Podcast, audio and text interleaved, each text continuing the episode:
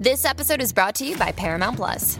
Get in, loser! Mean Girls is now streaming on Paramount Plus. Join Katie Heron as she meets the plastics in Tina Fey's new twist on the modern classic. Get ready for more of the rumors, backstabbing, and jokes you loved from the original movie with some fetch surprises. Rated PG 13. Wear pink and head to ParamountPlus.com to try it free. ¿No te encantaría tener 100 dólares extra en tu bolsillo? Haz que un experto bilingüe de TurboTax declare tus impuestos para el 31 de marzo y obtén 100 dólares de vuelta al instante. Porque no importa cuáles hayan sido tus logros del año pasado, TurboTax hace que cuenten. Obtén 100 dólares de vuelta y tus impuestos con 100% de precisión, solo con Intuit TurboTax. Debes declarar para el 31 de marzo. Crédito solo aplicable al costo de la presentación federal con TurboTax Full Service. Oferta sujeta a cambios o cancelación en cualquier momento.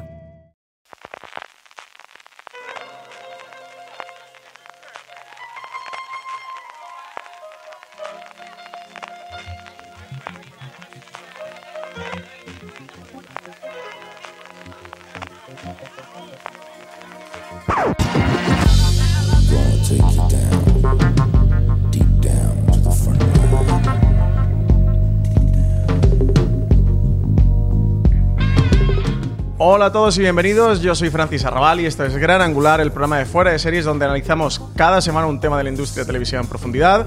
Hoy nos vamos a meter de lleno dentro de Vamos Juan, la sátira política original de TNT, secuela de Bota Juan, y lo vamos a hacer de la mano de su creador, Diego San José, y sus dos directores, Borja Coveaga y Víctor García León.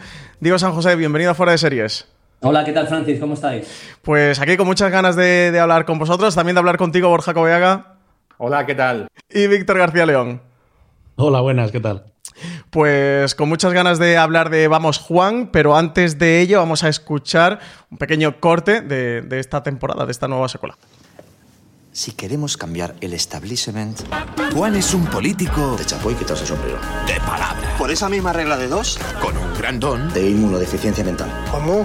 de palabra, Muy bien traído a coalición. Pero eso los followers no lo saben. que cuando toma De perdidos al monte. ¿Qué? la palabra Tampoco quiero soltarlos ahora todo mi speak. nos deja a todos Este me deprisa que llevo tiempo. ¿Qué? Ha sonado mal. sin palabras. Y te voy a decir más. El final es solo el principio de otro final. ¡Vamos, Juan! TNT estrena el completo Vamos Juan el domingo 29 de marzo. La serie, Diego, arranca dos años después del, del final de Botajuan, de lo que pudimos ver en, en Botajuan. Tenemos a, Juan Carrasco, que después de tocar las más altas cimas del poder, ahora eh, va a estar totalmente alejado de la actividad política, va a estar trabajando como profesor de biología en un instituto de Logroño, vuelto a su Logroño natal. ¿Cómo es este arranque de Vamos Juan? ¿Cómo va a ser el arranque de, de Juan Carrasco? Bueno, pues eh, cuando terminamos la primera temporada, yo creo que hicimos como una reflexión de qué era lo que, lo que más nos había gustado y qué era lo que podíamos querer corregir de cara a la segunda. Y nos dimos cuenta de que donde mejor nos lo pasábamos eh, era siendo muy crueles con, con Juan Carrasco y llevándolo a las cotas de miseria más profundas que pudiéramos eh, llegar. Y eso es lo que hemos intentado acentuar en la segunda temporada. Así que si en la primera, no es spoiler, ya se, emitió, eh, descubrimos que sufrió bullying, pues el arranque de la segunda, creo que esto también se puede contar, es descubrir que él como profesor eh, también vuelve a sufrir acoso y le pegan menores de edad, lo cual es eh, el, colmo de, la crueldad para alguien que es profesor de biología. Así que yo creo que el, el punto de partida de la segunda temporada es casi un prólogo de, de ver cuál es el punto más bajo al que puede llegar Juan Carrasco, precisamente para que arranque la temporada y ver si puede salir de ahí y ver si puede desde tan abajo luego conseguir una, una cuota de gloria eh, en el último episodio. Mm. Víctor, tú sí estuviste en la primera temporada, pero Borja, tú te has incorporado ahora ya directamente a la secuela. ¿Cómo ha sido meterte dentro de Vamos Juan? Pues por un lado tenía la parte muy sencilla de que, de que ya habían hecho el trabajo en la primera de, de, de tener- de- de atender todas las preguntas de los actores sobre sus personajes y todo eso, que suelen ser las cosas más pesadas que hay al inicio de una, de una producción. Eh, pero por otro lado también había como las ganas de, de cambiar algo en, en esta secuela eh, y, y- y en eso pues todo lo que ha- haya podido aportar estupendo. También es verdad que, que, claro, que son muchos años trabajando con Diego y tenemos un sentido del humor muy parecido y le tengo bastante calado en general. Pero, pero vamos, para mí ha sido Yo es que he encontrado en, en- en hacer episodios de series de incluso cosas que no he escrito, he encontrado una vocación que me, que me gusta muchísimo. Así que esto ha sido una, una gozada. Y bueno, encima volver a trabajar con Javier Cámara, que es un todoterreno de todos los géneros estupendo, que además aquí dirige un capítulo, que ya hablaremos de eso. Sí, ahora, ahora hablaremos de ese episodio. Diego, ¿querías comentar algo? No, que- quería comentar una cosa que, que- que- que a Víctor le va a incomodar, pero... que- que- que- No, por favor, por mí no te cortes, La gente, ¿eh? la gente no lo va a ver, pero como, como, como- porque solo van a escucharnos, pero quiero que sepan que he dicho esto y Víctor ha sonreído diciendo, viene algo bonito, pa'lante, Diego. No, Un poco que como los dibujos que haces ahí en el... Sí, sí.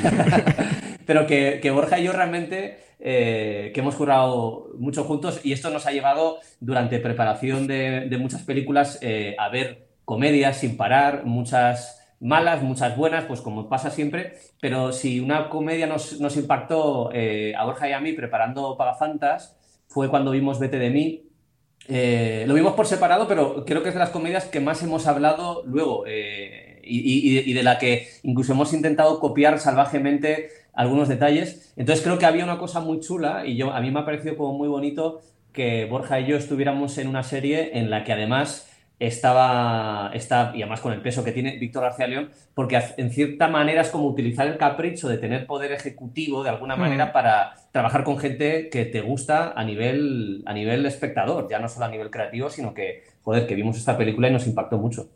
Sí, además de eso, que vamos, que yo también pienso que, que quizás es la, la comedia que más nos puede gustar española los últimos 30 años, sin exagerar.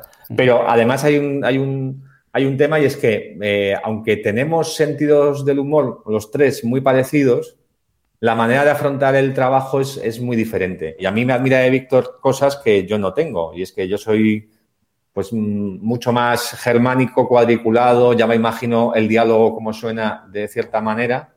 Y lo que le pasa a Víctor es que, es que improvisa más, está más suelto y, eso hace que llegue a sitios que, creo que, no soy capaz de llegar. Y eso, pues, teniendo en la misma serie a, a esta manera de afrontarlo, pero con un destino final similar, pues es una, es una gozada también como, no solo como espectador, sino también como director y como compañero, claro. Víctor, por alusiones. Bueno, yo ahora me cago cariñosamente en ellos porque ahora ¿qué, se dice, no? Después Te han de- metido presión, ¿eh? Eh, ahora lo- Estoy todos los espectadores. flores, es como ahora es incómodo quitarme estas flores tan bonitas y a, a intentar devolverlas porque no sé muy bien eh, cómo empezar. Eh, si- sin intentar ser muy eh, azu- azucarado, que es una cosa que siempre Hay que evitar siempre. Sí, y no, y en Castilla y León ah, se nos cuesta, ¿no? O sea, esto de decirnos te quiero, tal, es, es complicado. Pero yo reconozco así, sin, sin, sin mucho filtro, que es el grupo humano con el que yo mejor me he entendido trabajando. O sea, que luego yo me he entendido muy bien con gente de copas, pero, pero es verdad que la mala leche y el, y el coger a personajes y quererlos mientras los zarandeas, que no es muy habitual. Y la verdad es que eh, Diego y Borja, joder, lo hacen muy bien y es un gusto estar ahí con ellos mientras lo hacen. O sea, que dice, mm, dice Cobeaga, miserable, mientras se quita el batín de seda en su casa, que yo llego a sitios a los que él no llega, pero a mí me gustaría eh, quitarle la razón con toda la humildad del mundo, porque, coño, eh, llega a sitios muy graciosos que yo no llego. O sea, que yo me río mucho más viendo los capítulos de Borja que los míos. Y, y para mí es un honor estar detrás de él, o sea, vamos, eh, para todos los años que me deje. Para que los espectadores ubiquen un poco, Borja, tú has dirigido los tres primeros episodios, el de Comeback, el Ibex y el Opus. Víctor, tú has dirigido el cuarto y el quinto y el séptimo, porque el sexto, el de Estambul, lo dirige Javier Cámara, que eso luego, luego entraremos eh, ahí. Diego, ¿cómo ha sido para ti también trabajar con todos estos directores, con esta tríada de directores, principalmente Borja Víctor, pero también Javier Cámara, que se ha incorporado ahora a la dirección, que es la primera vez que dirige algo después de, hacer tantos papeles como actor? Pues en realidad, eh, para mí que, que Borja pudiera estar en la segunda temporada era una especie como de, seguro de vida en el sentido de que lo, lo más complicado, sin, sin, que, sin hablar de nada excesivamente complicado, pero creo que lo que más inseguridad te puede provocar en esa parte que, que- que es más que guionista, pero que tienes que tomar algunas decisiones, yo creo que es el pánico a que no se te entienda, el, el pánico a irte a casa y decir, hostia, yo no sé si, si me he explicado bien, eh, o la angustia de decir, no tengo ni idea de, de qué tono le va a dar. porque hay cosas que por mucho que te expliques en ficción, luego, eh, esto lo hemos hablado mucho Borja y yo, hay una cosa que es muy difícil de explicar, que es el tono. Es decir, el texto está cerrado, has ensayado con los actores, pero hay una cosa que es eh, abstracta y que es muy difusa, que es el tono final de las cosas. Entonces, eh, pues yo lo que la ventaja que tenía con Borja es que eh, pues llevo currando con él desde el 2003, entonces yo sabía perfectamente cómo iban a ser los tres primeros episodios eh, sin necesidad de ver el premontaje y, y, además ha sido como muy tal cual me los imaginé escribiéndolos. Y con, con Víctor, claro, es que Víctor había estado en la primera temporada, además ha sido guionista en las dos temporadas. Realmente creo que la segunda temporada de una serie, eh, en el aspecto de la incertidumbre y de las garantías, es mucho más sencillo, porque no creo que sea mucho pedirle que un equipo que repite eh, un, un, proyecto tenga la oportunidad de corregir los errores y tenga la oportunidad de fortalecer aquello que cree que ha salido bien. Y creo que en ese sentido Borja Coveaga era un fichaje de, de garantía que a mí me quitó como muchos quebraderos de cabeza y con Víctor era pues eh, una persona que ya lo había hecho. Y lo de Javier en realidad era una cosa que, que no salió de él. Digo, porque igual hay alguien que piensa que, que podía ser un actor endiosado que nos exigió en su mm. contrato, yo quiero dirigir un capítulo, sino que en realidad se lo propusimos primero porque se nota mucho que Javier cuando está en el set eh, se fija en los detalles y que tiene como criterio, ya no solo como actor, que me parece brutal, sino que cuando opina de los guiones y demás, sabes, sabes que los está leyendo bien. Y al principio no quería, y hubo que insistirle un poco porque tenía como ciertas reticencias, no al hecho de dirigir, sino al hecho de dirigir eh, 30 páginas en las cuales él salía en, en las 30 páginas. Uh -huh. Y eso decía que le podía suponer como un, un, cortocircuito mental. Al final se animó y creo que al final se lo ha pasado genial. Así que yo creo que para lo que a mí me tocaba de coordinar a tres directores, ojalá sea siempre así, porque vamos, eh, no he tenido que coordinar mucho. Eh, entre cada uno por sus de, diferentes razones, ha sido súper sencillo. Uh -huh. eh, estabas hablando, Diego, del tono. Yo creo que es algo que, que, hablamos mucho con Bota Juan, que se va a volver a hablar con. Vamos, Juan, ¿cómo definirías tú el tono de, de la serie? Y si crees que ha evolucionado de, de, la primera parte de esta segunda. Yo creo que ha evolucionado tanto que de hecho veíamos justificado que se titulasen de diferente manera las dos series. Eh, creo que la segunda, nuestro propósito, luego otra cosa es del propósito a lo que finalmente nos ha salido, si, no, lo hemos conseguido, pero el propósito vino de mirar la primera temporada una vez ya terminada, una vez que se ha estrenado y que te han unos meses y te permite un poco eh, asimilarla, discutir eh, en qué puntos nos sentíamos mejor y en qué puntos pues igual no habíamos estado muy finos. Y creo que donde ubicamos el sentido de hacer una comedia política no era tanto en las partes de buscar la carcajada, básicamente porque hay muchas comedias que lo hacen y que lo hacen muy bien, pero que era menos habitual o que hasta la llegada a las televisiones de pago era menos eh, corriente utilizar la comedia con el lujo de poder interrumpirla y ser desagradables y ser eh, oscuros y turbios sin tener que compensarlo con un chiste final. Es decir, que tanto TNT como Media Pro nos permitía el lujo de ser todo lo oscuro que quisiéramos. Y creo que esa parte del juguete era una de las grandes motivaciones para hacer una segunda, una, una continuación de Bota Juan. Y creo que Vamos Juan eh, es eh, una comedia donde cabe, donde cabe el dolor y que cuando contamos el dolor, a veces, cuando queremos y sin ningún tipo de hipoteca, nos permitimos contarlo sin chistes. Y creo que la comedia sin chistes eh, sin, sin, obligar, sin forzar tampoco el cinismo, que me parece como bastante sencillo escribirlo deprimente, eh, pues ha sido como, como, una cosa que nos ha unido a todos, que nos ha unido tanto a nosotros tres como a parte de, de, del casting que repetía, que ya lo tenían claro. Y a mí es el tipo de comedia que me gusta como espectador, con lo cual jugar al tipo de... intentar hacer la comedia que cuando, la, cuando yo busco que ver, busco ese tipo de, de tono, me parece pues muy satisfactorio. Sí, porque además quizás no sé si estáis de acuerdo conmigo, ¿eh? El gran tema de, de Bota Juan y ahora vamos Juan sea, o uno de los grandes temas sea la mediocridad, que es un tema que se presta mucho a, la comedia y tiene mucha vis cómica, pero que también es mmm, bastante difícil de, articular en cuanto a tono. Eh, sí, a ver, eh, a mí, para mí, la cosa que nosotros hemos intentado yo creo que la, la, la, mediocridad, evidentemente, es un caldo de cultivo eh, muy extenso en el que se pueden hacer muchas comedias. Una cosa que nosotros hemos procurado, y no siempre es fácil, porque eh, digamos que la tentación de hacer chistes muchas veces te lleva a renunciar a un punto de credibilidad, es que hemos intentado esa cosa que cuesta a veces, que es hacer que los personajes de vez en cuando sean conscientes de que ellos mismos son mediocres y que la comedia se le caiga el, andamiaje entero y, pues sobresalga lo que es el, la parte patética de, de darte cuenta de que no eres ajeno a que lo que estás haciendo es lamentable. En ese sentido, creo que también es súper importante el hecho de tener de protagonista a un tipo como Javier Cámara y a una actriz como María Pujalte. Lo digo porque creo que no, no, es, no es tan fácil escribir comedia y poder tener en el mismo protagonista alguien capaz de hacer una secuencia de comedia y hacerla muy bien, pero que le puedas escribir en la página siguiente una secuencia de dolor y que no haga, que no sea un cómico intentando hacer eh, llorar, sino que, realmente sea un tipo como, como son ellos dos, que, tienen la solvencia de hacer ambas, cosas. Entonces, creo que si tienes ese nivel de casting, es pena solo utilizarlos para hacer el tonto, sino que de vez en cuando eh, verles llorar o verles eh, caerse un poco por, su propio patetismo era, era como muy apetecible desde el guion y espero que también para la dirección y para la interpretación. Sí, es que además Javier Cámara por ejemplo, por poner un ejemplo, ¿eh? del reparto lo tiene, pero creo que Javier Cámara ejemplifica muy bien esto, que es un actor capaz de trabajar los diferentes géneros muy bien, porque ha triunfado haciendo comedias, ha triunfado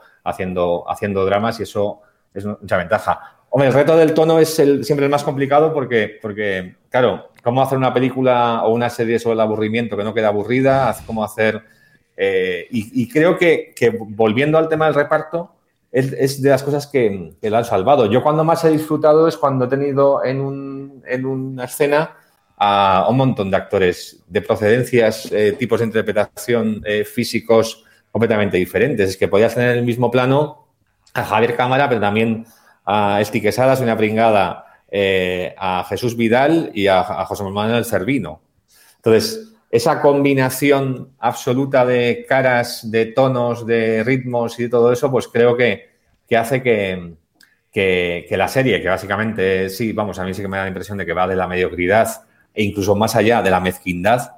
Eh, sí, porque, Juan Carrasco es, mezquino, ¿eh? Le, sobra. Mucho, mucho, mucho. No, no, o sea, no es un mediocre, no es un, no, es un tonto eh, bueno. Sí, no es solo mal político. No, no. Eh, y, claro, mm, ese es, el, ese es el, tono que hay que buscar y, el tema que hay que definir y claro, mm, pues eso te lleva pues a, cambios de tono muy brutales, a, ritmos de repente frenéticos pero de repente se paran o a un reparto, como decía, muy variopinto. Yo eh, os voy a quitar un... No, no digo la razón porque cada uno lo vemos de una manera distinta, pero yo creo que la estructura que hay debajo es de tragedia. Yo creo que es una tragedia grotesca y ridícula pero es tragedia. ¿Hasta qué punto contradice algo de lo que hayamos dicho eso? Yo creo que. Yo lo que quería decir, de hecho. con esta cosa de, con la comedia y tal, si es que yo creo que no es una comedia, es una tragedia divertida. Porque es absurda y porque es ridícula. Pero, pero lo que hay detrás es, se parece mucho más a Sísifo que a. o a lo que dijo Diego hace 10 minutos.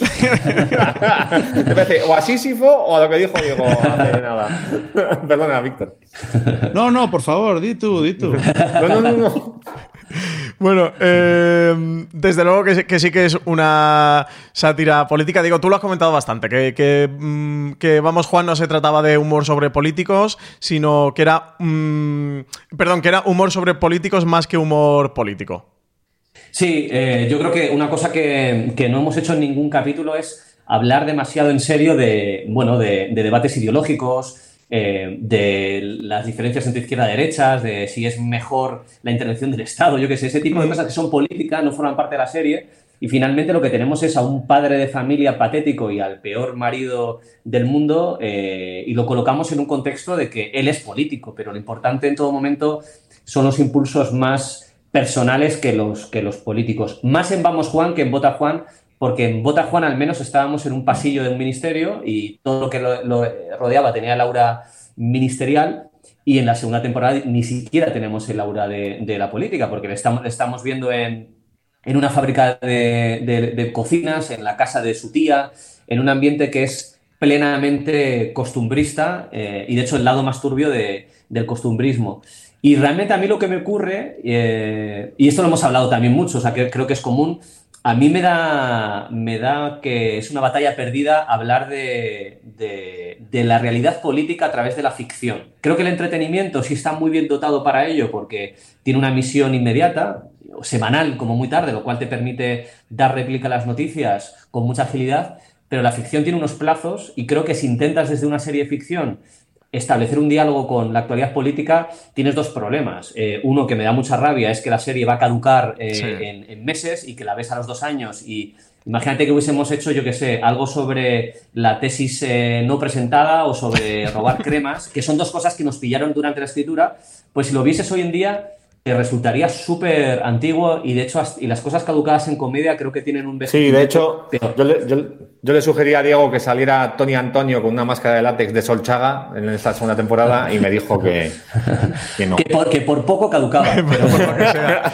Bueno, por poco sí que tiene, tiene esto que lo comentó mm, eh, Daniel Castro por, por Twitter, lo de la escena esta que habéis escrito para la primera temporada, para Bota Juan, en la que estaba jugando un partidillo y le daba un balonazo en la cara a uno de los que estaban jugando y marcaba un gol, que luego se, se repitió con, con Martínez Almeida, ¿no? Como que, que al final decidiste limpiar esto como que era muy grotesco y terminó pasando la realidad.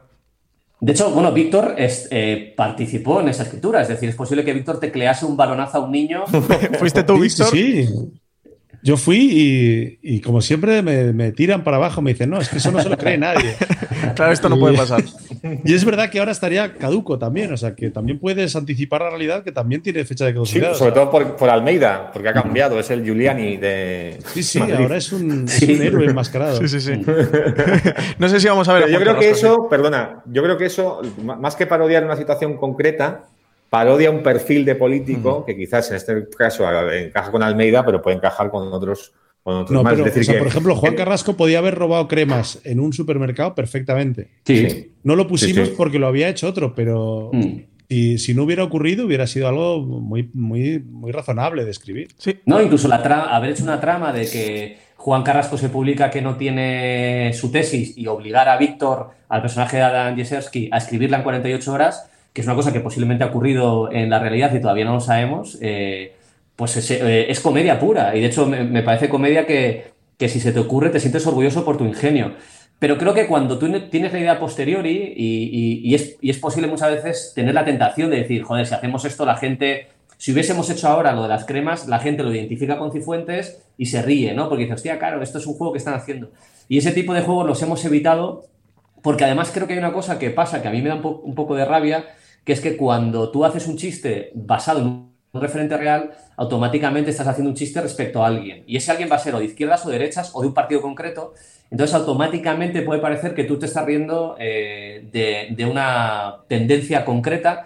Y creo que eso hace más pequeño el disparo de tu comedia, porque a mí lo- una cosa que me encanta y que hay cada vez menos tradición en el humor político en España es poder estar viendo eh, un programa y pensar que se van a reír de alguien que tú defiendes o pensar que un chiste te va a caer en tu contra. Tú hoy en día ves los, los programas del grupo Risa o el intermedio y eliges a aquel que se va a reír de la gente que tú quieres que se rían.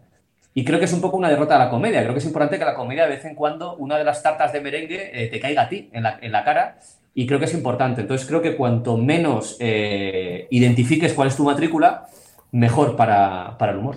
Y eso hacíamos, yo creo que en Vaya Semanita también, que no se de sabía ahí, de qué pie cojeábamos. Es decir, que al final eh, reconoces en, en Vamos Juan cosas de Ciudadanos eh, o cosas del PSOE o cosas de Podemos o tal, pero eh, es una gran maraña que al final eh, todo el mundo o se da por aludido o cree que está hablando del otro o lo que sea. Y en Vaya Semanita ya lo hacíamos y porque no era, no era humor político, humor costumbrista sobre la política. Sí, en ambientado en, ambientado en la política, ¿no? Ambientado en políticos, pero al final está hablando de la condición humana y, y de la mediocridad y de un tipo o estereotipo de seres humanos. Sí. En la primera temporada, si nos, casi todos los partidos políticos nos, nos jalearon pensando que nos reíamos del contrario. Sí. Lo cual es un buen síntoma. Me parece matemáticamente empiezan a cruzar. ¿no? Porque era plan como que todos decían, joder, ¿cómo os paséis con, ¿sabes? ¿Cómo os paséis con mi rival? Pero claro, el rival te decía lo mismo, en plan, oye, frenad un poco que así no se habéis pasado. Em, Diego, ¿cómo ha sido el, el paso de, de Bota Juan a Vamos Juan? Em, oficialmente es una secuela, ¿no? Entonces, ¿cómo, cómo ha sido ese salto? Antes lo apuntabas de lo decidisteis, lo debatisteis. ¿Cómo fue el camino? ¿Cómo fue el, el proceso? Bueno, yo creo que eh, lo que hicimos fue básicamente nos re- estuvimos reuniendo pues hace el verano pasado. eh, ahí estábamos Víctor, Dani y yo pensando, yo creo que en general, qué es lo que más nos había gustado de Bota Juan, también hay que hacer el ejercicio de pensar, eh, oye, ¿en dónde hemos sido torpes o dónde no hemos estado muy bien?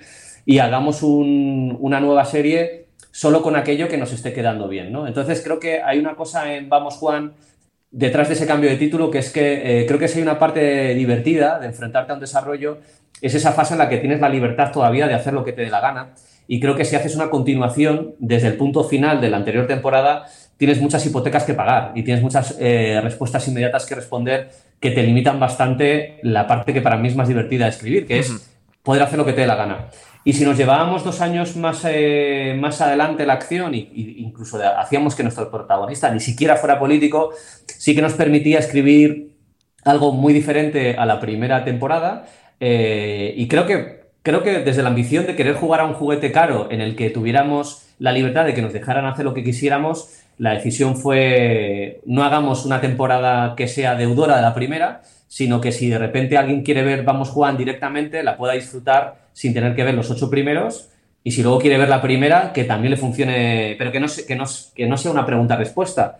Y así empezó un poco el, el desarrollo. eh, y así estuvimos hasta pues todo el verano escribiendo. Eso te quería preguntar. eh, para los oyentes de de Series que nos estén oyendo ahora mismo y si hay alguno que muy mal hecho no ha visto Bota Juan, fatal, pero no la ha visto, se puede incorporar directamente a Vamos Juan cuando se estrene este domingo a las 4 menos cuarto en TNT.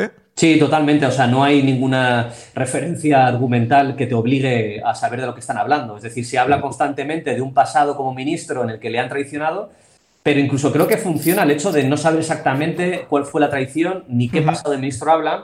Y creo que eh, se podría contar la como si fuera la historia de un profesor que quiere volver a política y que de hecho el profesor como, como único rasgo de personaje que tú conozcas a mí me vale. Eh, luego, por supuesto, si encima sirve para que gente que no vio Bota Juan, pues eh, se queda con ganas de más y la ve, pues eso, eso es mejor todavía, ¿no? Pero creo que sí que pueden ver Vamos Juan directamente.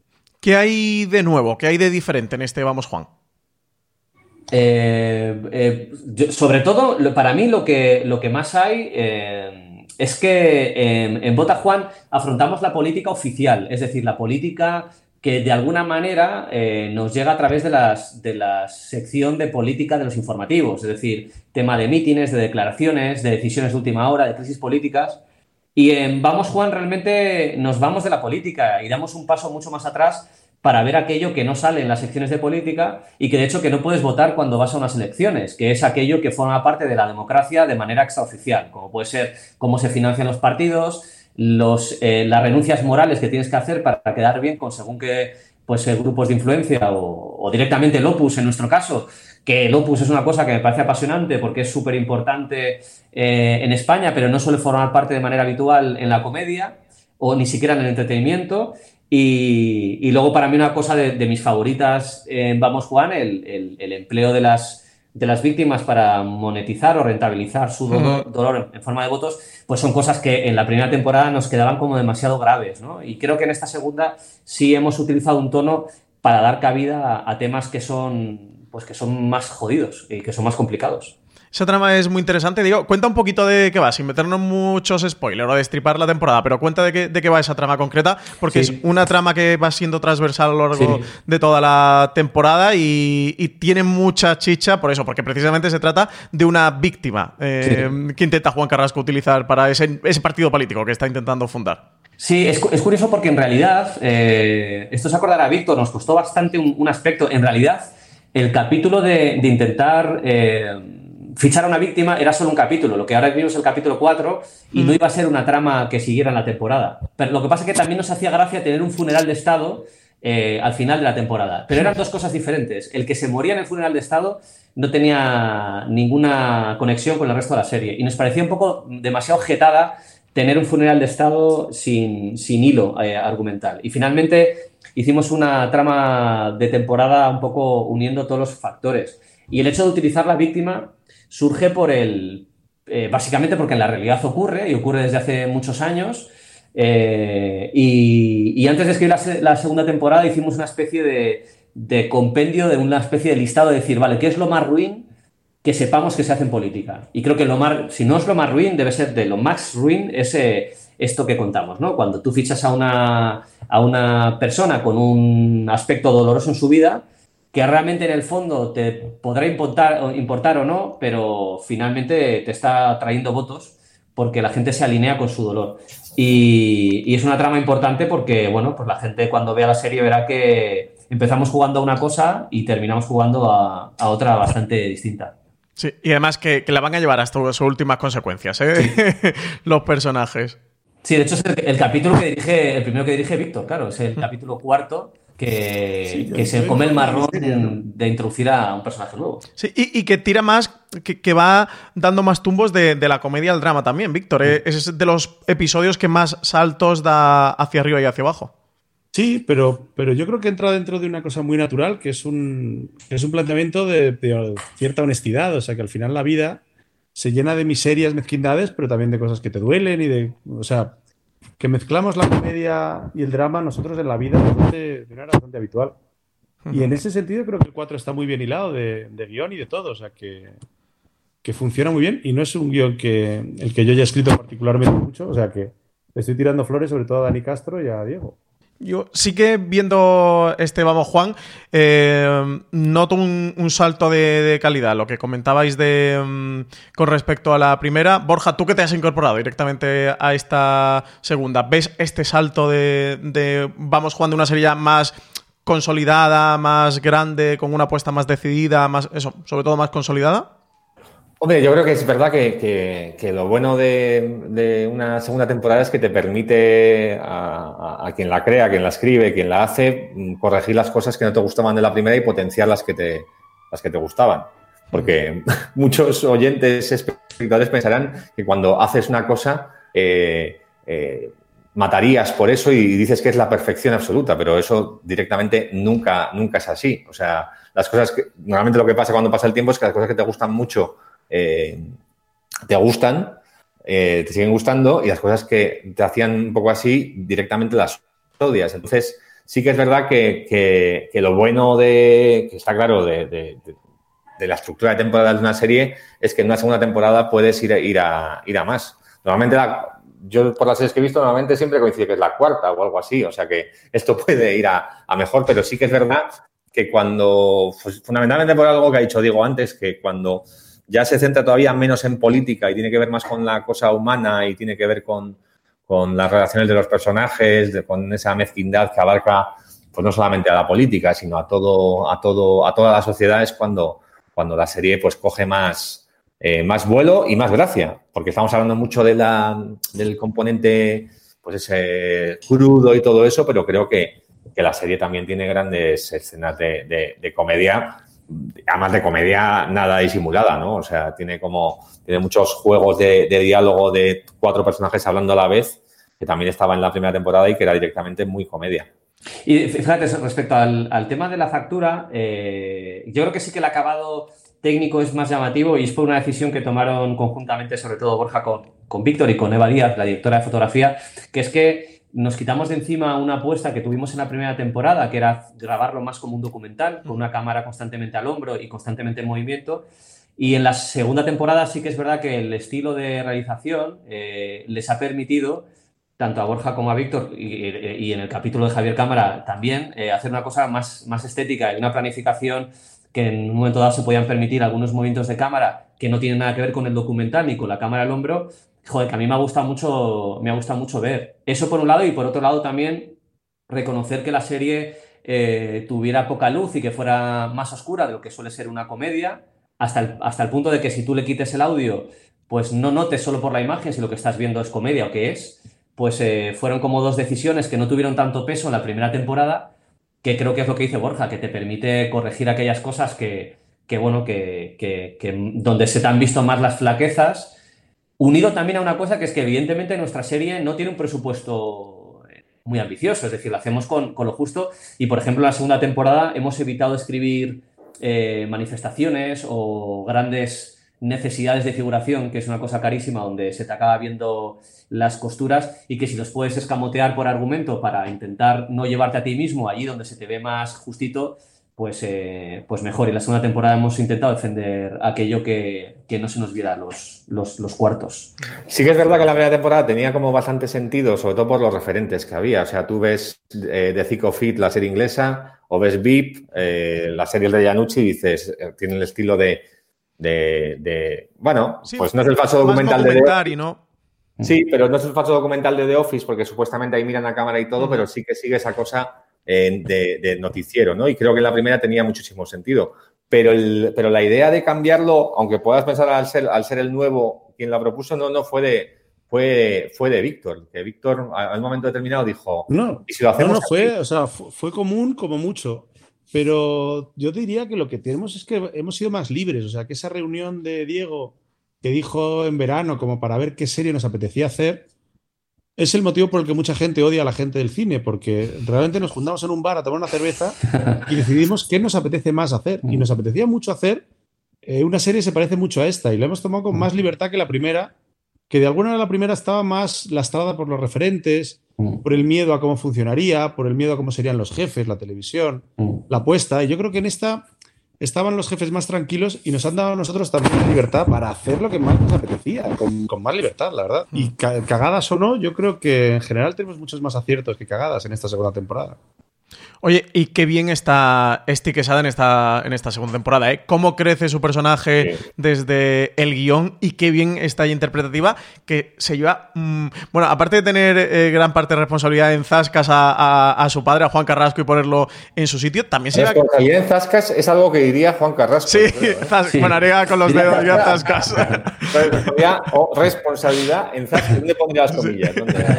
Em, también eh, tiene gran parte del, del peso interpretativo dramático, de, de poner a, a su padre en, en su sitio y de que toque un poco el suelo. Sí, bueno, de hecho, eh, eh, Borja, que no había visto en la primera temporada, eh, yo creo que ha flipado especialmente porque creo que la energía de Esti, que nosotros la conocíamos hasta cierto punto, porque creo que en la segunda temporada, y, y Víctor, que la ha dirigido en ambas, lo, puede contar, joder, la segunda, segunda temporada yo he notado otra Esti, es decir, mucho más segura, eh, sin ningún miedo a, plantearse escenas de, de- joder, escenas de cara a cara con Javier Cámara, eh, en un coche, en una cama.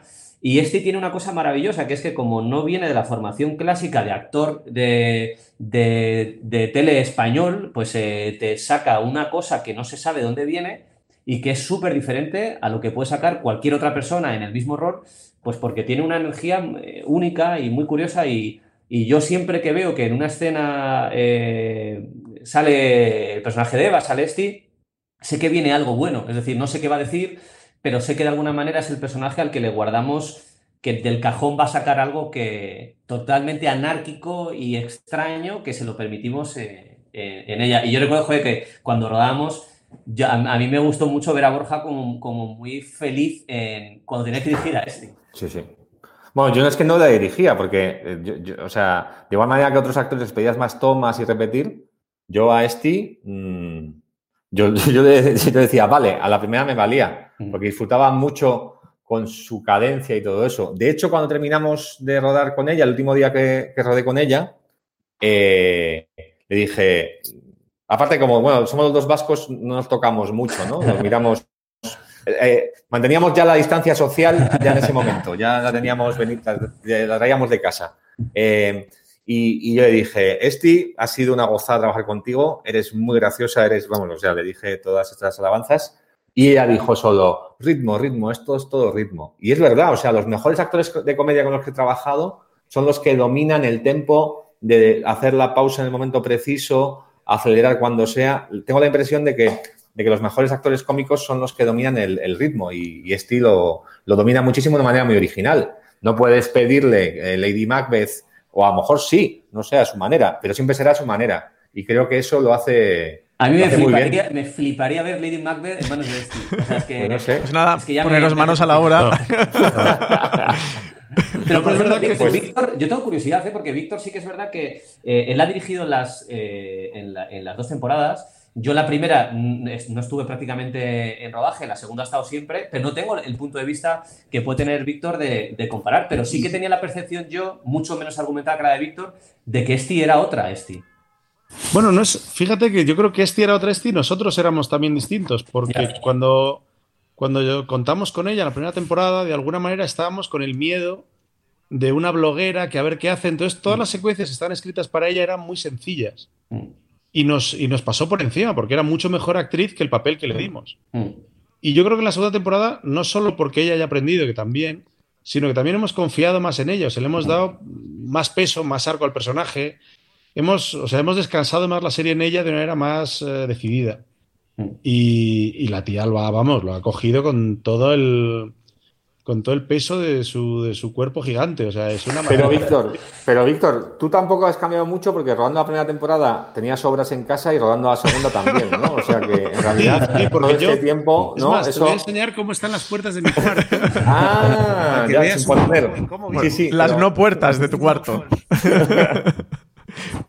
Es verdad que los que nos están escuchando se estarán preguntando qué, qué puertas son. eh, Ya, ya, ya, ya, pero Está bueno. todo lleno de bondas y argollas para No, estar- Yo veo el programa de Berto y hablan de cosas que ven y luego Claro. te enteras. No, Víctor también se está preguntando qué puertas, ¿eh? En estos momentos. Exacto, exacto. ¿Qué puertas tengo? No tengo puertas, por eso escucháis a mis hijos por. Eh, en Vamos Juan también habéis dado el, el salto a tener actores invitados, que, que suele ser muy tradicional de las comedias. Aquí tenéis a Alberto San Juan como ese ministro Fernández Col, a Jesús Vidal como Jorge, el jefe de, campaña de, para el nuevo partido que, va a intentar fundar Juan Carrasco, y a Ana Castillo, que interpreta el personaje de Monse en ese sexto episodio, dirigido por Javier Cámara. ¿Cómo ha sido el. ¿Qué idea te- teníais detrás de tener actores invitados y cómo veis el resultado que os ha dado? Yo creo que es como, como un divertimento casi de, no, no sé si de fan, pero desde luego sí que fuimos llamando a gente que de repente con los que nos apetecía trabajar a nivel personal, ¿no? De hecho, la elección de Alberto San Juan surge desde antes de acabar el guion, ya directamente Víctor, que de hecho escribe, escribe el capítulo 5, eh, ya estaba pensando en Alberto San Juan antes incluso de terminar la última versión. De hecho, José Luis Servino es una elección de, también de Borja.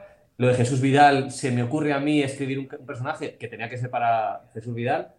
Y lo de Ana Castillo es que directamente es incontestable. Es decir, es como la, la actriz joven eh, prodigiosa de su generación, por lo cual allí donde va Ana es un, un lujo, un lujo para todos. Pero sí, yo creo que las segundas temporadas también tienen esto, ¿no? El hecho de que como hay gente que ya ha visto la primera, le puedes llamar para participar en la segunda y ya conocen, de alguno de ellos no, pero muchos ya sabes de qué le estás hablando y eso te puede permitir buscar un hueco eh, para trabajar con alguien que te apetece ver en el, en el rodaje. Tenemos ¿Qué es por ahí. Bueno, es que os lo creéis o no, pero yo eh, vivo en un barrio en el que está tomado por los pavos reales. ¿En serio? Sí. No, pero era más, era más como un dinosaurio de estos con, con- con- con una sintonía. Yo era un sonido de, jung- de jungla. Sí, ¿eh? sí, sí. Creo de un Furby No o sé, algo así. sea, yo vi un objetivo Birmania he oído de esos. En la, no, en la- en la película, no en el grupo. En el grupo. El grupo, sí. No, el grupo también, pero eran, eran dos coros. Hablemos del sexto episodio, aunque no tenemos a Javier Cámara para que hable de, de cómo enfrentó él la dirección y este episodio, pero sí que estáis los otros dos directores y Diego estás tú, que, que eres el showrunner de la serie. Primero, Diego, ¿de qué va este episodio? Cuenta de qué va este episodio, porque es un episodio, podemos decir, embotellado, ¿no? Como se le llama en, en la industria televisiva norteamericana. Eh, digamos que es un episodio, para que no esté relacionado con el término, que funciona de por sí o que funciona per se, más allá de conocer la serie, de haber visto la serie y los episodios anteriores, y tiene un contexto propio que te permite verlo. Sí, eh, también es estas cosas de jugar a, a que estás haciendo una segunda temporada. En la primera no tuvimos ningún capítulo como fuera de la trama y, eh, y desde luego nunca habíamos visto a Juan Carrasco sin su equipo. Es decir, eh, de los 15 episodios que son en total, 14 está con su equipo. Igual no siempre con dos a la vez, pero siempre tiene a alguien de su equipo cerca o a su familia, lo que fuera.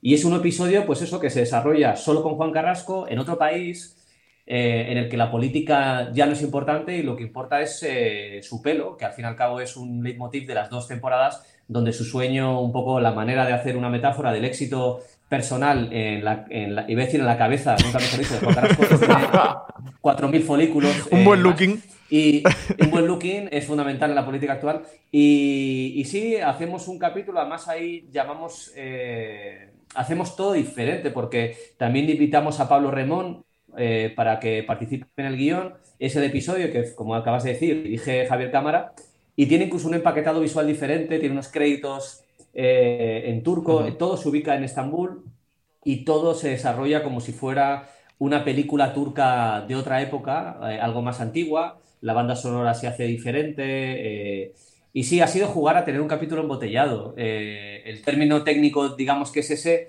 para nosotros era una cosa de, de ejercicio, un poco de, de diversión y de, y de jugar a otro juego que por otra parte se pudiera ver fuera de la serie, pero que dentro de la serie tuviera una función. Es decir, el personaje que empieza el episodio está en un lugar que la gente verá y nos sirve para espolearlo hacia el último episodio, eh, para que no quede solo como un divertimento fuera de, toda, utilidad. Y bueno, es un, episodio muy curioso. Es verdad que Víctor tuvo, estuvo en el set, estuvo cerca de, de Javi para echarle una mano. Creo, creo que los primeros días eh, hacía más caso y ya cuando Javi se vio capaz de, de, de lidiar con el equipo ya le sobraba gente alrededor. Pero no sé, Víctor puede contar lo que fueron esos cuatro días en un hotel de Toledo. Sí, tal cual lo cuentas, parece como una película de Atome Goyam, ¿no? Cuatro días en Toledo con Javier Cámara y una cámara. Pero la verdad es que el tipo, o sea, a- por lo menos digo ya como actor, ¿eh? Es de los actores más listos con los que yo he trabajado. O sea, no solo es bueno, sino es un tío muy inteligente en cuanto a tratar al equipo, a saber el relato que está contando, a manejar los ritmos de la secuencia. O sea, que, que el tipo ya está muy cercano a, a lo que es dirigir cuando hace su trabajo de actor. Y yo creo que para él ha sido, pues tenía muchos miedos los primeros días, como es lógico, inseguridades cosas. Pero en cuanto vio que el equipo funcionaba, que había buen rollo y que al final es tomar decisiones, pues el tipo se lanzó y eso, pues todas las inseguridades que tenía el primer día, el cuarto ya estaba, vamos, yo estaba llevando botellines de agua, no tenía nada que hacer. Y es en el episodio en el que, en el que vemos al personaje de Ana Castillo como invitada. No quiero destribar absolutamente nada para que la gente vaya a verlo, pero sí que creo que este episodio da un punto muy importante al personaje, más allá de que el episodio esté muy chulo y funcione muy bien, que es que con, con este personaje, con Monse, con el personaje que interpreta Ana Castillo, Juan Carrasco va a encontrar a alguien que le quiera, va a encontrar, digamos, a su primera fan, así por no destripar mucho y por no hacer mucho spoiler, y que es algo al final de em, que, que Juan Carrasco tiene casi como motor de su vida, ¿no? Que podemos pensar de que es un político, lo que quiere es el poder o alcanzar la- las cotas más altas, pero al final casi que todo el rato está buscando el, el cariño y sentirse querido Sí. y sentirse admirado por alguien. De hecho, eh, hace poco Borja me comentó prácticamente lo mismo del, del capítulo 6, que eh, Borja me vino a decir algo así, ahora lo, lo explicas tú mejor, Borja, que es verdad que, que- es un episodio que justifica su mezquindad porque se desnuda y es como... A mí, yo recuerdo cuando yo vi The Office, eh, la primera temporada, el, el momento que más me, me puso la cabeza al revés, yo soy súper fan enfermizo de la, de la versión británica, es cuando de repente le plantean el despido encima de la mesa y David Brent llora. Y dices, hostia, el tipo de que yo le he considerado como un cutre y que me ha dado entre asco y lástima, de repente se echaba, se echaba a llorar y no hacía ningún chiste, pedía una segunda oportunidad. Y, y creo que el capítulo 6 para nosotros debería ser esa utilidad. Sí, yo creo que, o sea, lo que le comentaba Diego, que a mí el 6 es, es eh, muchas flores le echaba a Víctor, pero es mi capítulo favorito. Eh, eh, en el sentido de que, de, de- de embotellado, Víctor sigue haciendo, habiendo hecho la comedia, la mejor comedia de los últimos 30 años. Pero Sí, Javier sí, Cámara yo lo tengo. ha, bueno, hecho, eh, eh, ha hecho mi capítulo favorito justamente porque el espectador funciona un poco como la fan, ¿no? De repente entiendes mejor a, a Juan Carrasco. Siempre te ha parecido un cutre, un tío que habla mal, que muy mezquino, tramposo, mentiroso, eh, infiel, todo eso. Pero de repente hay un capítulo que se dedica mm, casi en su totalidad a entender mejor al personaje e incluso a que le cojas eh, cariño y te dé, te dé no solamente asco, sino también pena, en el sentido más literal de la palabra, no tanto, eh, no tanto el asco que decía. Entonces, creo que, que eso es la, la gozada del capítulo, que, que- que tiene ese componente que el resto de la serie no tiene y que quien siga la serie lo va, lo va a gozar muchísimo, porque en realidad Ana Castillo es una fan exagerada, eh, pero en realidad también nosotros como espectadores de repente pues queremos pillarle algo de cariño al personaje, ¿no? Que también es justamente lo que más quiere él, una búsqueda absoluta de, de amor y de cariño, desesperada.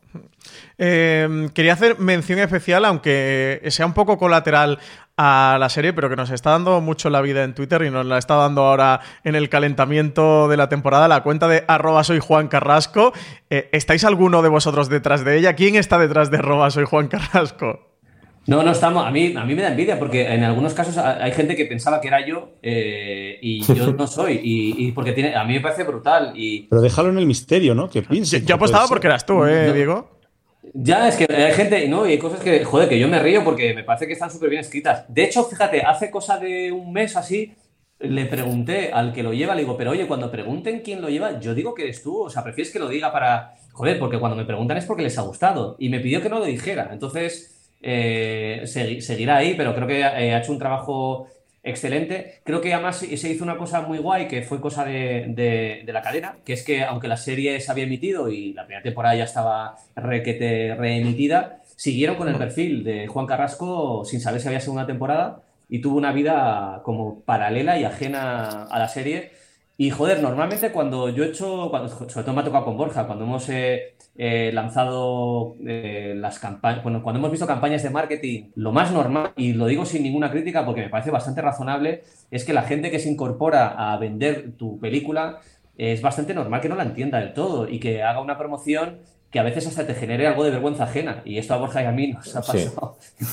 No, quiero hablar mal de nadie, pero nos ha pasado de sufrir vergüenza ajena por ver banners. Pero vamos a decir, vamos a decir el mejor tweet de. El, el- mejor que Yo tengo que un leímos. favorito. Es que el que todavía utilizo. Yo tengo un favorito. ¿Eh? Juan Carrasco. No, no, no digo de Ca- Carrasco, digo de, de la, Ah, de la vergüenza ajena. Los de- Ah, bueno, yo decía yo- los de vergüenza ajena. Yo tengo Ay, uno perdón. mítico que creo que es el, el- el mismo que vas a decir tú, Borja. Dilo, dilo, dilo, porque estamos pensando en lo mismo. Era de ¿Es de, los controles? Pagafantas. ¿Es de controles? No, no, era de Ah, era Pagafantas. Pagafantas. Ah, Sí, pensé sí. que eran los controles. No, No, pues, no, eh, no, no. eh, Hay por ahí dos que la nos gustaron, Ah, No, no, no, estamos hablando del mismo, es ¿eh? el mismo, Del es el mismo. mismo. La película empezó a, eh, a bajar en taquilla, empezó evidentemente a flaquear eh, en cuanto a espectadores y salió un tuit que decía Pagafantas se mantiene en el- en el top 12. el top 12, que es algo que no existe. Y es que, claro, es que estaba a la 12 de taquilla. es que estaba a la 12, claro, se mantiene en el top 12, porque no salía ni en el top 10, es decir, ampliaron el nivel de dignidad para dar cabida. No, pero a mí me encanta el, el- el Twitter de, de Juan Carrasco. De hecho, mi mujer que trabaja en publicidad y que les cuesta mucho encontrar community managers que hagan esto, le da una envidia descomunal. Es le parece muy admirable. Sí, es que y la verdad tiene es una que gran mi mujer simbiosis esas cosas. Con la serie y con el propio personaje. Lo tiene pilladísimo. Lo tiene de hecho, pilladísimo. yo daba por, por hecho que eras tú, ¿eh, Diego? Pero absolutamente. No, no, no. Es de Donosti. eh, digo, Más pistas. Vamos cerra- Uno, dos, tres, cercándolo. Pero sí, porque, porque no, hay algo con su humor eh, que, que me resulta familiar y además, y creo que hay algo vasco en, a la hora de hablar de Logroño y a la hora de, de insistir en, en la tierra, en, en el terruño, que creo que es eh, que un andaluz te escribe algo más folclórico, algo más... eh, Y los, los madrileños no, no vamos al terruño. Claro, es que hay una cosa como de, de orgullo. eh, Además, para mí, evidentemente, Logroño no es Euskadi, pero hay algo ahí de, de- de, eh, Euskadi Wannabe en La Rioja. Es muy decirlo. Pero creo que sí que hay una cosa de que, de que Juan Carrasco eh, se comporta como un político del PNV cuando en las redes sociales. Hay una cosa como de, un nacionalismo encubierto, de poner siempre Logroño como en la cima de las mejores medidas del mundo y que le salga mal y que se convierta en algo humillante para su tierra, que me parece muy vasco. Yo sí tengo mi tweet favorito de la cuenta de arroba soy Juan Carrasco, que animo a todos los tuiteros que, que sean asiduos de la plataforma que, que lo sigan, y más si ven la serie, porque se lo van a pasar muy bien, se van a divertir mucho, eh, que es el de al final igual no fue tan buena idea gastar todo el dinero de la caja B y la partida destinada al no, pimiento espadrón en esa lona tamaño lagado en el centro de, de Madrid con todo esto que ha ocurrido con el estado de, de alarma, que de aquí Hombre, pero piensa que no la van a quitar en mucho es- tiempo. eso es verdad, ¿eh? que sí. el tiempo va a aguantar desde luego. la presencia va a ser grande. Pero es ilegal quitarla, ¿no? Claro, claro. No pueden. Ojo, ojo, hacer mascarillas con la lona de. de, de- O sea, que pueden salir millones. Salvando vidas con, con lo Sal- vemos, salvando Juan.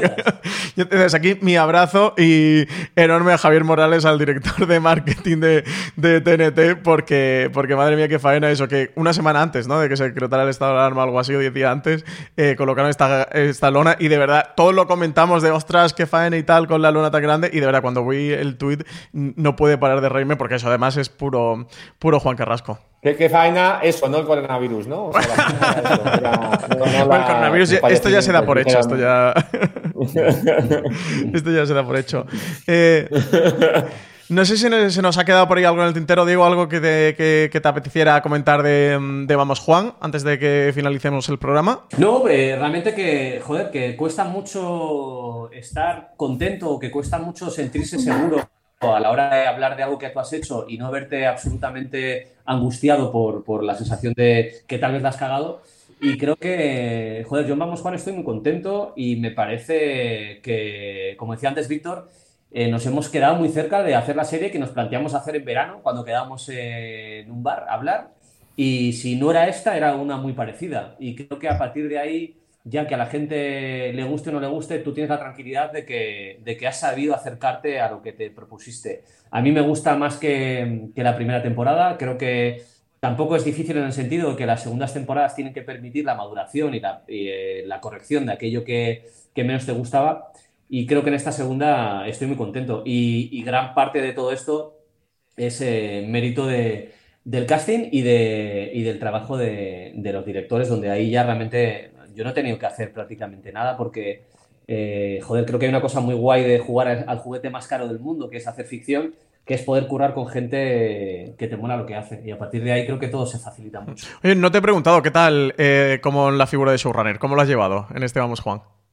Eh, pero es lo que te digo, que realmente con, con Borja es una facilidad tremenda porque he trabajado tanto con él que lo difícil es eh, trabajar con gente nueva y así, pero cuando trabajas con alguien que además es amigo personal desde hace 17 años, pues fíjate, y, es que, y con Víctor está esta cosa de, de, de, que ya había estado en la primera y que además que en la primera vino porque nos gustaba su curro. A mí lo de ser showrunner me parece, me parece bien, excepto cuando se entiende como que es una especie de, de mejora respecto al estatus de guionista. Yeah. Es decir, a mí hay una cosa peligrosa que me hace un poco ridícula, es el hecho de que la gente ahora que escribe se plantee que es un peldaño más en la, en la carrera de ser guionista. Creo que son funciones totalmente diferentes, que es una parte ejecutiva, que simplemente que eres guionista y además que te dejan opinar en cosas de producción ejecutiva, pero creo que, que realmente lo mío y donde yo me siento cómodo y que me parece de una ambición muy compleja es escribir, intentar escribir lo mejor que puedes. O sea, ser guionista raso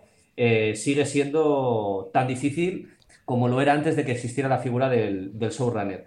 Pero gracias a showrunner es verdad que entras en, en, contacto y aprendes muchas cosas porque olisqueas en parcelas donde no te habías asomado nunca y esa parte es divertida, la verdad. Yo me lo paso, me lo he pasado bien. Víctor, antes de finalizar, Dime. ¿qué tal con Vamos Juan? Cuéntanos. Pues, pues, la verdad es que yo estaba muy orgulloso de Bota Juan y suena un poco mal, pero estoy más orgulloso aún de Vamos Juan. O sea que es de las cosas de ficción que yo he hecho que más he disfrutado y que el resultado se acerca más a lo que pretendíamos. Otra cosa es que lo que pretendíamos fuera una estupidez, cosa que puede ser. Pero, pero la verdad es que yo estoy muy, muy contento con el resultado. No solo del mío, ¿eh? también de los capítulos de Borja, que me siento muy cercano, y del de Javier también por haberlo un poco apadrinado. Pero la verdad es que es una serie que, que yo suelo, suelo abochornarme mucho de lo que hago. Y en este caso, la verdad es que no. La verdad es que estoy bastante poco abochornado, mucho menos de lo que debería. Entonces la cosa ha salido bien. ¿eh? Borja, antes de despedirnos. Pues mira, hay una cosa. Yo me alegro de haber. Es la segunda serie que dirijo de material, de material ajeno. Y me alegro de haber vivido eh, eh, una serie antes, porque ya tenía a, a, al guionista en el combo que para un director, además, como yo, que soy bastante mandón, es muy raro. De repente, pues, eh, que les ves hablar con los actores, que les ves tal. Y, y, me alegro de haber vivido esa experiencia porque creo que eh, porque he llegado mucho mejor y más humilde a todo, a todo este proceso. Es verdad que me acuerdo que cuando le enseñé la, la primera secuencia, ni siquiera el primer episodio entero, la primera secuencia a Diego, me pidió eh, varios cambios que luego no ha habido ningún problema. O sea, luego hemos estado de acuerdo en todo, pero me dio varios cambios que me pilló una rabieta de niño, pero, pero infantil, que ni, ni mi hijo de tres años, ¿eh? pero, pero, pero de tal, pero me la tragué y luego ya a partir de ahí fue todo bien. Pero insisto en que, en que creo que la figura del showrunner es necesaria para combinar todos los puntos de vista que hay en una serie, que por mucho que nos parezcamos Víctor y yo, siempre necesitas un Diego para que esté viendo una visión por encima de todo pero es verdad que, el, el, que, y además sirve como lección de humildad para el orgullo directorial de director de Fusta y puro. Y, Y, Y vermut. la verdad es que. Y vermut. Y, vermut. Eh, y biberón de vermut. Eh, pero es verdad que, pero digo, para quitar un poco de azúcar, que para mí ha sido. Por un lado, me alegro mucho de haber encontrado un, un oficio como director de series que me, que, me, que me atrae, porque me gusta mucho a ver cómo puedo hincarle el diente a un guion ajeno, pero también me gusta mucho esta cosa más colaborativa que, que a veces en las series, eh, que, que las películas, que a veces pues la visión de un director o incluso de unos ejecutivos de cadena, ¿no? Eh, son las que mandan y, y creo que esto es más enriquecedor. Me ha hecho un poco O sea que te vas a animar, ¿no? A, a seguir dirigiendo series. A mí sí me llaman para, para más series, básicamente de comedia, porque no sé hacer otra cosa, eh, mejor. Pero, pero sí, sí, es algo que me, que, me, que me encanta. Sobre todo de material ajeno, es que me parece como, como que aporto. O sea, como que, digo, joder, aquí puedo hacer esto y, y- y puedo dar lo que los- el poco conocimiento que tengo para ayudar. Pues para todos los oyentes, eh, recordad que TNT ha decidido ofrecer este domingo, 29 de marzo, los siete episodios de Vamos Juan en un maratón especial que va a comenzar a las 15.45. A partir del día siguiente, el lunes 30 de marzo, Vamos Juan va a estar disponible al completo en los servicios de televisión bajo demanda de las plataformas de televisión de pago que ofrecen TNT, como Vodafone Televisión.